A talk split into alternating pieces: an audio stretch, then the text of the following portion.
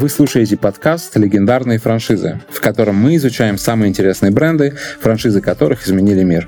Меня зовут Денис Евстигнеев, я эксперт по франчайзингу. Со мной в студии Константин Сагалов, председатель правления Суши Вок. Всем привет! Этот подкаст мы делаем в студии Red Baron. Спонсор этого сезона – Моди, франшиза классных товаров по доступным ценам.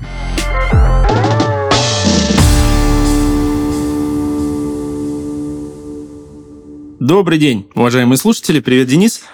Сегодня у нас очередной монстр, очередная большая франшиза, очередной глобальный большой бренд, который, к сожалению, пока не очень известен в России. А, говорим про франшизу общепита мексиканской кухни, которая называется Taco Bell. Наверное, Начну с того, что действительно франшиза не очень известна в России. В России бренд Taco Bell пока еще не представлен. При этом это супер популярная а, сеть в Северной Америке. И, наверное, вот об этом мы в том числе и поговорим сегодня. Почему некоторые бренды популярны в одних странах, почему они еще пока не развились в других, и какие предпосылки есть у этих брендов для того, чтобы выйти на, например, российский рынок. Попробуем все это обсудить на примере Taco Bell. Денис, как ты с этим брендом вообще сталкивался, не сталкивался? Что-нибудь про них слышал, не слышал? Я тебе скажу так, что из всех э, заявленных тем э, вот в этом подкасте, э, из заявленных брендов, я больше всего ждал Taco Bell, потому что это просто мой любимый фастфуд. Если я где-то в какой-то стране встречаю Taco Bell, то я обязательно там ем просто все время пребывания в этой стране, потому что я очень люблю этот, этот фастфуд, это там кисадилья, такос. Мне очень нравится, что они вместо вместо картошки, там, ну, кроме картошки фри можно взять еще и начос. А, в общем, мне дико подходит эта, эта кухня. А, очень нравится этот бренд, поэтому ну, я действительно его люблю. И этот выпуск, наверное, тоже станет теперь моим любимым. Круто. Очень круто, на самом деле, потому что не часто встретишь вообще э, любителей мексиканской кухни в России, тем более тех людей, которые хорошо знакомы с брендом Taco Bell, э, как раз потому что в России его нет. Начать, наверное, ну так, такая подводочка по поводу того, как бренд появился, откуда он взялся. И тут есть интересный факт. Бренд, в общем, достаточно опытный. Появился первый ресторан в 1962 году. Что важно, что интересно, откуда корни? Корни из прекрасного города Сан-Бернардино, Калифорния. А, что мы знаем про Сан-Бернардино? Именно там открылся первый ресторан братьев Макдональдов. То есть это уже два достаточно крутых бренда, которые берут свое начало в Сан-Бернардино. Может быть, с этим что-то связано, не знаю. Там атмосфера там хорошая священная, для появления. Священная земля, видимо, какая-то. Да-да-да, что-то такое. Значит, бренд достаточно активно начал развиваться, кстати, по сравнению вообще с другими такими мировыми серьезными фастфудами. То есть в 62 году открылся первый ресторан, а в 68-м это уже, в общем, достаточно активно развитая франшиза. К 70-му году у них 325 ресторанов. И в 78 году, э, то есть фактически всего ничего, с момента открытия прошло 16 лет, уже 868 ресторанов, и основатель Глен Белл продает всю эту историю компании PepsiCo и становится ее акционером. Очень активное развитие бренда. Э, в те времена, когда мы смотрим на динамику развития таких сегодня монстров, как Макдональдс, KFC, конечно, динамика развития Taco Bell, она прям поражает, и можно сказать, что эти ребята просто прорыв какой-то совершили. А, почему? Попробуем разобраться, потому что, ну, вот я, честно говоря, не скажу, что прям супер хорошо знаком с а, принципами работы и вообще с фишкой вот а, управленческой, может быть, какой-нибудь, которую использует Bell. Не знаю, может, ты что-то слышал про это? А, ну, я тут, во-первых, вычитал такую штуку, сам этого не знал, вот когда готовился к подкасту, что это называется, это не мексиканская кухня, а это текс, текс-мекс называется, называется эта кухня.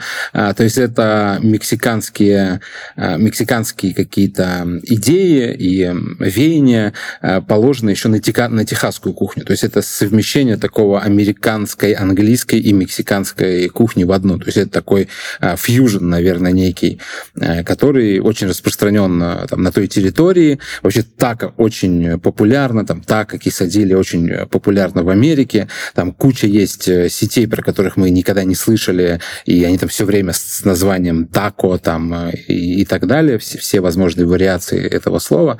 Их очень много, но тако был, естественно, это такая, э, так, такая огромная махина. А, кстати, я все время думал, откуда там колокольчик, и по ходу дела он из названия основать, из фамилии основателя Глен, Глен Белл, а, то есть Белл переводится как э, колокольчик, на самом деле очень очевидная вещь, но почему-то я, а, почему я никогда до этого, до этого не додумывался.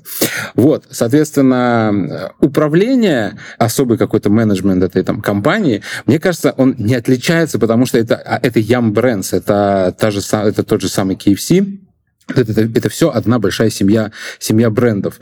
А, и мне кажется, что ну, невозможно строить в одной компании и как-то по-другому какие-то другие, а, другие использовать принципы. Мне кажется, что это одна такая корпорация, кондовая такая конкретная, которая по одним и тем же правилам открывает свои точки один за одним. Но а, кажется, что у них есть э, огромное препятствие в виде не очень большой популярности самого, самого така и бурита как, как продукта. То есть э, ну, когда-то там недавно была, было исследование, да, как, какой фастфуд там самый популярный. Там вот э, пицца, пицца, роллы, а, бургеры, они где-то наверху, а тако буррито просто ну, не очень высоко по популярности. То есть люди не выбирают тако, тако и буррито, особенно в наших широтах, в наших краях. А, мне всегда интересно было, почему. То есть э, кисадили это очень вкусно, тако очень вкусно. Но почему-то, вот даже мы смотрим там по Москве, эти форматы используются, эта кухня используется а, во всех возможных барах, там каких-то ресторанах именно с, с высоким костом, но почему-то не заходят в низкий сегмент. Вот как ты думаешь, давай вот, вот эту тему разгоним, почему так происходит? Сложный достаточно вопрос, потому что никогда на наш рынок не заходил никто с таким продуктом в доступном ценовом сегменте. Я как раз не думаю, что эта кухня, учитывая, что она не совсем-то вот, в общем, и мексиканская, то есть давай тоже скажем э, важный момент. Супер популярный бренд в Северной Америке, там 90, по-моему, процентов точек открыто именно в Соединенных Штатах. Две попытки выхода в Мексику, обе провальные, обе не зашли. То есть к мексиканской кухне Taco Bell имеет достаточно посредственное отношение. Это действительно некий фьюжн, некий микс стилистики мексиканской, наложенный на э, привычки американского потребителя. Поэтому мне кажется, что если бы такой игрок, как Taco Bell или кто-то другой, зашел бы на пример на российский рынок, начал бы там с Москвы, с Питера и предоставил бы рынку доступный продукт в этом сегменте, я почти уверен, что он бы зашел.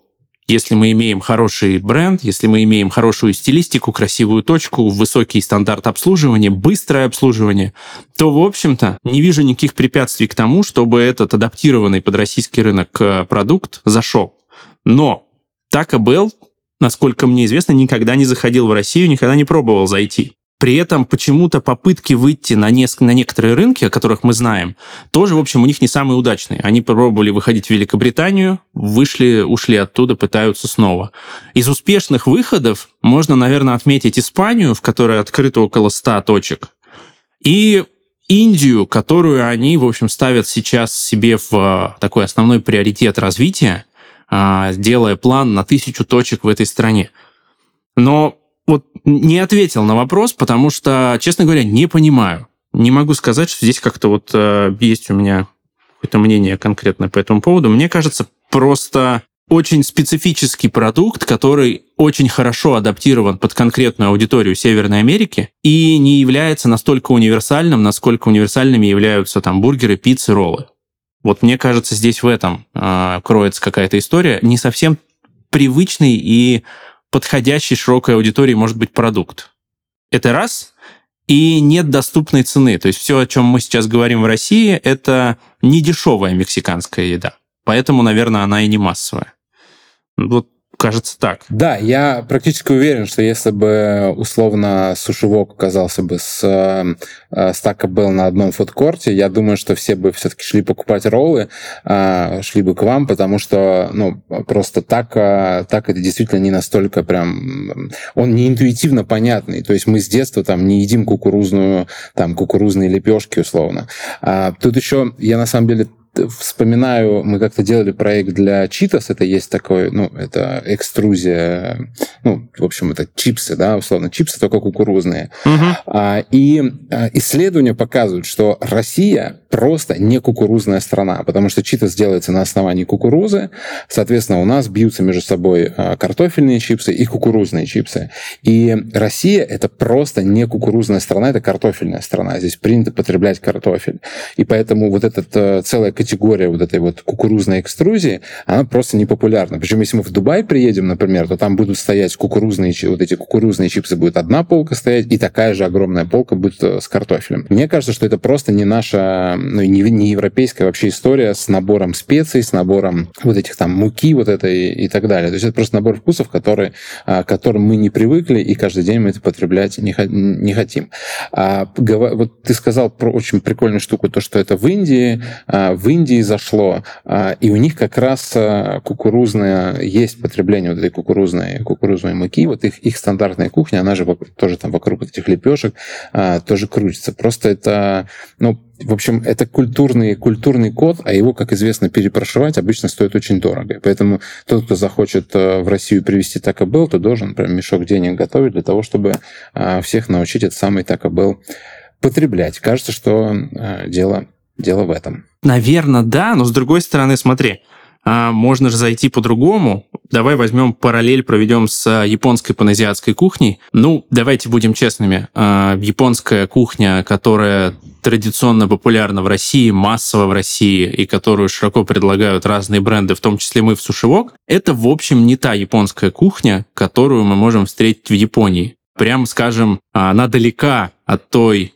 аутентичной кухни, она сильно адаптирована, сильно а, изменена. То есть мы, сохраняя стилистику, определенную логику приготовления блюд, но, конечно, достаточно далеко отошли от а, традиционных рецептур. Поэтому я думаю, что зайди такой игрок, как Taco Bell, на европейский, назовем его широко, европейский и российский рынок. С какой-то степенью адаптации, вот может быть как раз исходя из а, вот этого культурного кода потребления, который не предполагает кукурузу, но дать что-то альтернативное, условно а, сделать тако в лаваше пшеничном, то может быть э, это не нарушая концепцию Taco Bell могло бы стрельнуть и могло бы быть таким определенным прорывом на рынке фастфуда, потому что такого форм-фактора сейчас у нас просто нет. Наверное, можно где-то там посмотреть в сторону шаверм, но это все-таки такая отдельная совсем культура потребления. А так могли бы как-то адаптировать. Не знаю, мне кажется, это вопрос желания выйти на рынок. Еще одну мысль вброшу так к обсуждению. Мне чем нравится история Taco Bell и вообще вот э, их подход к процессам, может быть, он вызван как раз органическим развитием на, в Северной Америке. Э, тезис такой, стань супер крутым, лучшим в своем домашнем регионе. То есть у Taco Bell нет абсолютно никаких конкурентов в сегменте мексиканской кухни в Северной Америке. То есть их 7 э, там, тысяч э, заведений в Северной Америке, это абсолютно э, уникальная история. То есть вроде бы узкосегментированная, узконаправленная кухня с мексиканской стилистики, при этом колоссальная сеть, и вся сконцентрирована в Северной Америке. Мне кажется, это, это я для себя даже вот проговариваю и беру это себе на вооружение. Я бы хотел, чтобы сушевок э, в первую очередь был таким монолитным на территории России в первую очередь, и уже потом смотрел в сторону там, международного развития. Это, мне кажется, очень крутой кейс. Да, да, абсолютно. А, тут еще возвращаясь э, вообще к структуре компании, ну вот Yum Brands и э, как Taco Bell внутри, внутри этой компании, у меня был к тебе такой вопрос. Вот смотри, у вас есть э, сушевок, у вас есть э, там един, единый бренд. Вообще, реально ли это в одном портфеле иметь несколько франшиз. Вот как это делает Yum Brands. То есть, условно, а, у меня есть KFC, и в одном кармане, а в другом кармане у меня Taco Bell. И вот э, возможно ли это все строить, не избежав того, чтобы одна франшиза как бы влияла на другую и так далее. То есть, мне кажется, вообще вот, вот эту историю еще тоже хочется подсветить, ну, насколько это вообще реально вот так построить несколько франшиз и все это иметь как бы внутри одной компании, причем их как-то разделять между собой. Ну, давай так. Смотрим на Yum Brands, э, говорим абсолютно точно можно потому что есть супер успешные проекты, которые живут под единым управлением холдинга. Как это образовывалось и как это появлялось, это немножко уже другая история. То есть все-таки это не проекты, созданные внутри Yum Brands, это объединение, то есть это покупка а, брендов холдингом Yum Brands. Поэтому тут а, этот, эта схема мне абсолютно понятна, и здесь все возможно. То есть растет холдинг, а, есть понимание логики продвижения франшизы, а все бренды Yum Brands, о которых мы уже говорили или поговорим еще, это похожая очень структура. То есть порядка э, там трех 4% корпоративной сети и более 95% партнерской. То есть модель, в принципе, понятна. Мы имеем прочную команду операционщиков, которые создают нам продукт, будь то KFC, будь то Taco Bell. И у нас есть крутая машина, о которой ты уже сказал, по продвижению такого продукта, как франшиза, которая, в общем, вот и реализует все это. Опасность того, что здесь будет пересечение целевых аудиторий и, возможно, там маркетинговые бюджеты будут отъедать друг у друга какую-то аудиторию, такой риск есть. Конечно, не сравниваю нас с масштабом а, Yum Brands, но помимо сушевок мы пока что на региональном рынке Петербурга мы развиваем пиццерию, мы развиваем а, доставку пиц. Это отдельный бренд, который называется «Пицца Мафия». Мы развиваем еще бренд, который там такой мультипродуктовый. И, в общем, мы в рамках Петербурга мы работаем с несколькими брендами, разводя их силами управляющей компании, их маркетинговые усилия для того, чтобы как раз не отъедать друг у друга бюджеты. А, задача достаточно сложная. На глобальных рынках, наверное, она становится еще более сложной. Но это абсолютно рабочая модель. Главное, чтобы была четко выстроенная управленческая структура а, головной компании, которая ну, вот, обеспечивает просто правильные рельсы развития. А будь то один бренд или три, дальше, что называется, дело техники. Поэтому вот, наверное, так, да, можно, все это можно делать. Не вижу противоречия здесь, скажем так, иметь несколько брендов в портфеле. В эфире рубрика «Платиновые правила бизнеса». В ней мы узнаем, как сделать бизнес платиновым и порвать всех конкурентов на рынке. Сегодня у нас в гостях Томас Джон Уотсон, SEO IBM и предприниматель, который вывел эту компанию на вершину технологического мира. Джон, расскажи, в чем секрет твоего успеха? Все просто. Не изменяйте себе и следуйте намеченному курсу. Вопреки расхожему мнению, даже самые сильные идеи не приведут к успеху без четкого плана и свода правил. Любой бизнес во многом уникальная культура. Важно ее поддерживать. Например, как делают это бойскауты. Хм, я слышала, что ты их большой поклонник. Да, даже заказал себе специальную униформу, чтобы сидеть у костра с лидерами и участниками движения. Я считаю, что находиться в кругу людей, которые тебя понимают и разделяют твои ценности, принципиально важно для успеха и ментального здоровья. С группой единомышленников достигать высот гораздо легче. Знаешь, по описанию очень похоже на франшизу. Это и правда хорошее сравнение. Вы знаете, когда людей цепляет, они присоединяются и развивают твои идеи вместе с тобой. Так что да, рекомендовал бы каждому предпринимателю делать ставку именно на концепцию франшизы. Как в подходе к клиентам, так и в бизнесе в целом. А в какие франшизы посоветуешь вкладываться? Как и в любом деле, вкладывайтесь в то, что нравится людям. Бизнес – это ведь не только про деньги. Это про эмоции, Вкладывайтесь туда, где есть настоящие человеческие эмоции. Один из таких брендов – Моди. Франшиза классных товаров для детей и взрослых. А настоящие эмоции нам дарят именно такие вещи. Иногда, на первый взгляд, забавные, но всегда радующие нас. Если хотите открыть компанию с отлаженной бизнес-моделью, приглядитесь к этим ребятам. Хм, кажется, это почти платиновая формула успеха. Не платиновая, просто рабочая. Команда Моди уже помогла открыть более 120 магазинов в разных регионах России. 20 из них в этом году. Магазины привлекают высокий трафик за счет активного медийного продвижения и качественных товаров, которые интересны людям. В сети соблюдаются единые стандарты сервиса, ассортимента и мерчендайзинга. Готовый бизнес с поддержкой профессиональной команды при низких вложениях и сроке окупаемости до 18 месяцев. Дарить впечатление лучше вместе с Моди. Узнать о франшизе можно по ссылке в описании этого выпуска. Когда советует настолько успешный предприниматель, грех не прислушаться.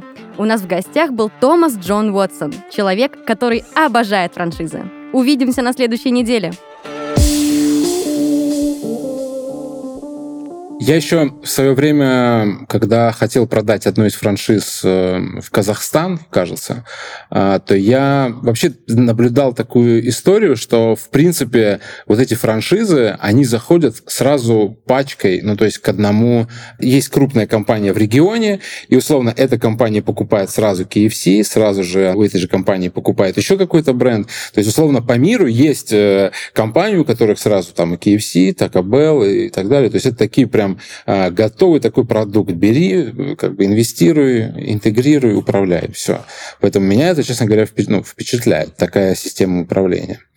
Значит, э, еще такую штуку, которую хотел я прям тоже, она меня, я поймался на мысли, вот мы уже готовим э, не первый выпуск подкаста, я обратил э, внимание на такую вещь, что все франшизы западные, они струк, четко, структурно по одному шаблону говорят про свою франшизу. То есть есть четко уже утвержденный э, план, что должно быть в этой, в этой франшизе, э, и там четко прописано, то есть они прям говорят, прям очень скучно, да, то есть когда ты читаешь, прям очень скучно, потому что ты это уже видел везде. То есть обучение у нас такое-то, а вам надо там 6 месяцев поучиться, а потом, значит, утвердить локацию там и погнали. То есть это я просто сравниваю с Россией, где ты приходишь на каждую франшизу, и там кто во что гораст. То есть, во-первых, они должны э, какое-то время рассказать, что такое франшиза, и вообще, что это, что, что мы будем делать, там, когда, мы, когда мы войдем в партнерство. И каждая франшиза, она что-то свое рассказывает, то есть у нее какая-то своя особая история. И как бы, ну, конечно, это как-то интересно читается, но видно сразу у этих брендов, насколько у них а, франчайзинг — это отточенный инструмент, который уже до скучного отточенный. То есть там а, все рассчитано до миллиметра, готовый бренд, э, все сразу понятно, там две страницы, два листа, и все как бы, все становится ясно.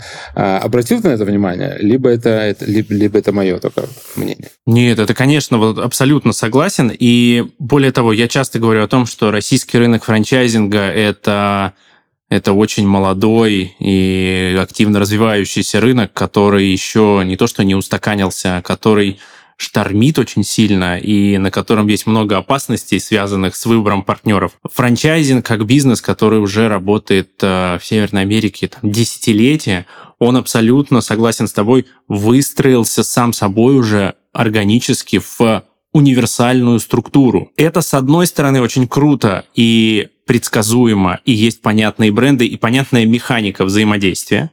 Но, с другой стороны, назвать это рынком возможностей уже с трудом можно. А в России это все еще рынок огромных возможностей, когда есть гигантское количество незанятых ниш, когда незанятых рынков очень много, и когда вот эта скорость а, принятия решений, скорость вывода франшизу на рынок, скорость открытия точки, она, конечно, несоизмерима с теми брендами, о которых мы сейчас говорим. Ты сказал о том, что э, вот эти глобальные бренды, они заходят в новые страны, в новые регионы, подбирая себе сразу же крупного, мощного партнера, который забирает себе там несколько брендов в портфель и который уже обладает возможностями инвестиционными серьезного развития что по большому счету закрывает возможность для работы с э, известными международными брендами молодых э, предпринимателей с там, дефицитом капитала стартового. В России же при этом ну, есть просто десятки франшиз э, с стартовыми инвестициями там, до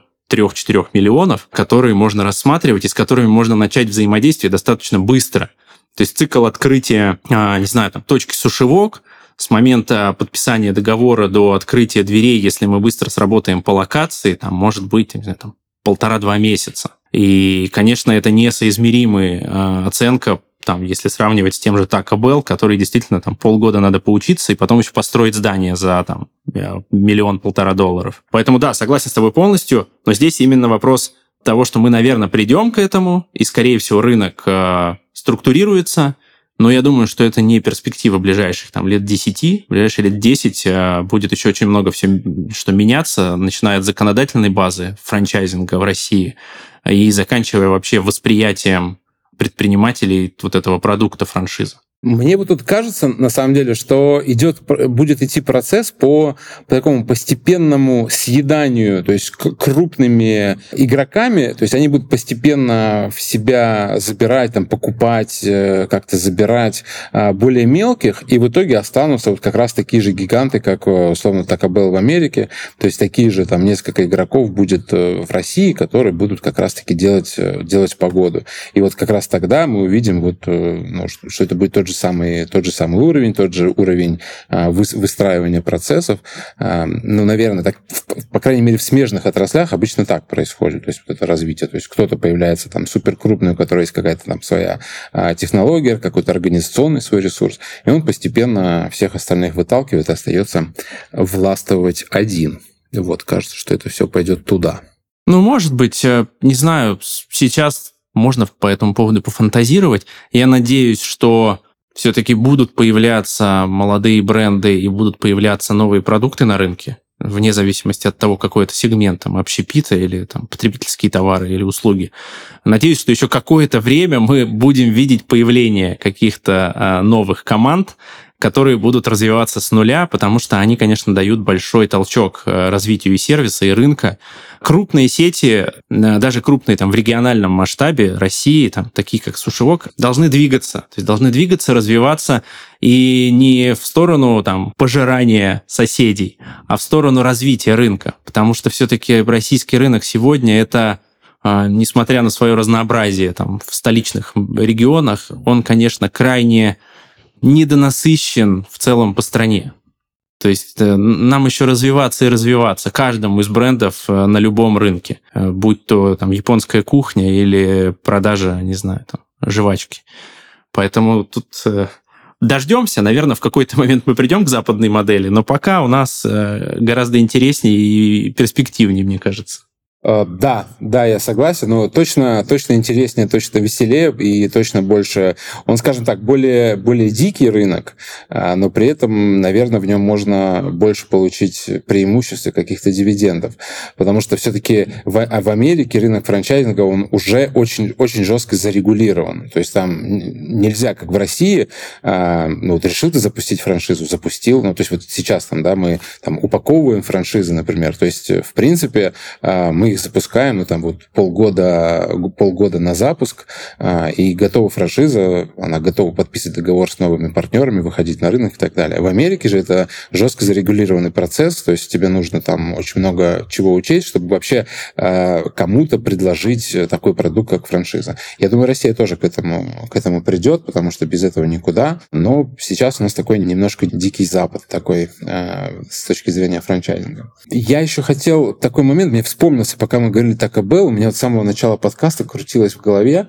когда я первый раз услышал про этот, про этот бренд, я вспомнил, что я читал книжку «Запас», да, «Доставляя счастье», где там Тони Шейд описал, это, это основатель этой а, компании, и он там пишет о том, что мы искали, мы искали офис, э, чтобы внизу обязательно где-то поблизости был Bell. то есть это а, то есть такая корпоративно организующая компания, компания для запас.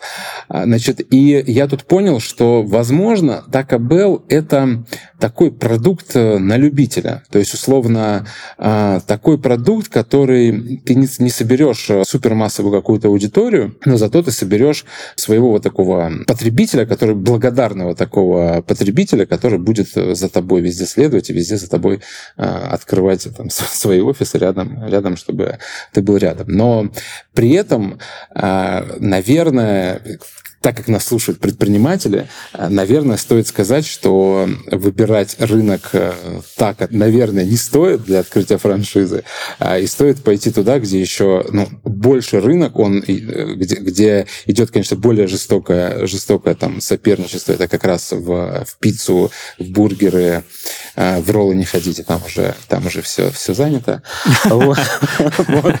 Но все-таки такос, конечно, это, это пока, еще, пока еще время не пришло для того, чтобы это пытаться в России сделать, как мне кажется. Ты знаешь, я бы здесь сказал о том, что если вот пытаться разобрать э, франшизу и, и подход, который можно было бы кому-то посоветовать, то от Taco Bell я бы порекомендовал взять вот эту логику э, «стань крутым со своим продуктом на своем рынке».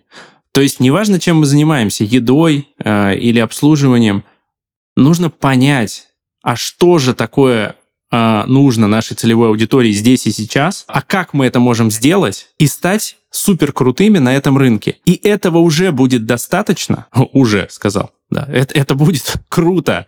И, и этого будет достаточно для того, чтобы построить э, серьезную глобальную компанию, которая будет иметь в перспективе потенциал выхода на международные рынки.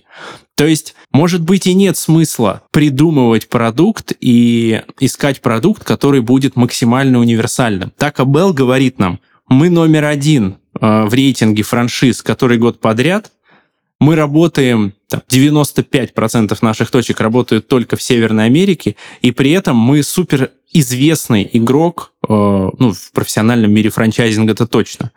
То есть вот если брать что-то от этого бренда, так это э, приверженность конкретной нише и развитие себя в этой нише в качестве топового игрока. Это очень крутой пример, очень крутой путь, когда ты не распыляешься на все вокруг, ты сфокусирован на своем продукте, на своей целевой аудитории, даешь ей максимум того, что она, э, то, что, она требует. Вот э, мне кажется так, подытоживая что-то про Taco Bell, я для себя, во всяком случае, вот именно эту мысль вынес э, из знакомства с брендом. Да, тут подписываюсь под каждым словом. От себя, наверное, я бы добавил такое пожелание а, меня всегда впечатляет такая история, как а, была у Белла. А, создать что-то большое, настолько большое, чтобы у тебя это потом купил, купил PepsiCo, заплатил тебе хорошие за это деньги, но при этом оставил тебя, потому что ценит твой вклад и готов тебя слушать в, в дальнейшем развитии бренда.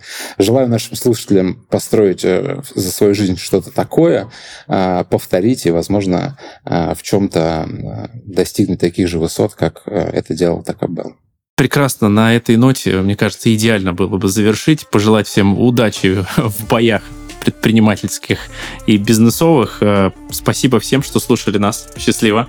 Счастливо, до новых встреч. Это был подкаст «Легендарные франшизы». Слушайте нас на всех платформах и подписывайтесь, чтобы не пропустить новые выпуски. Пока. Пока.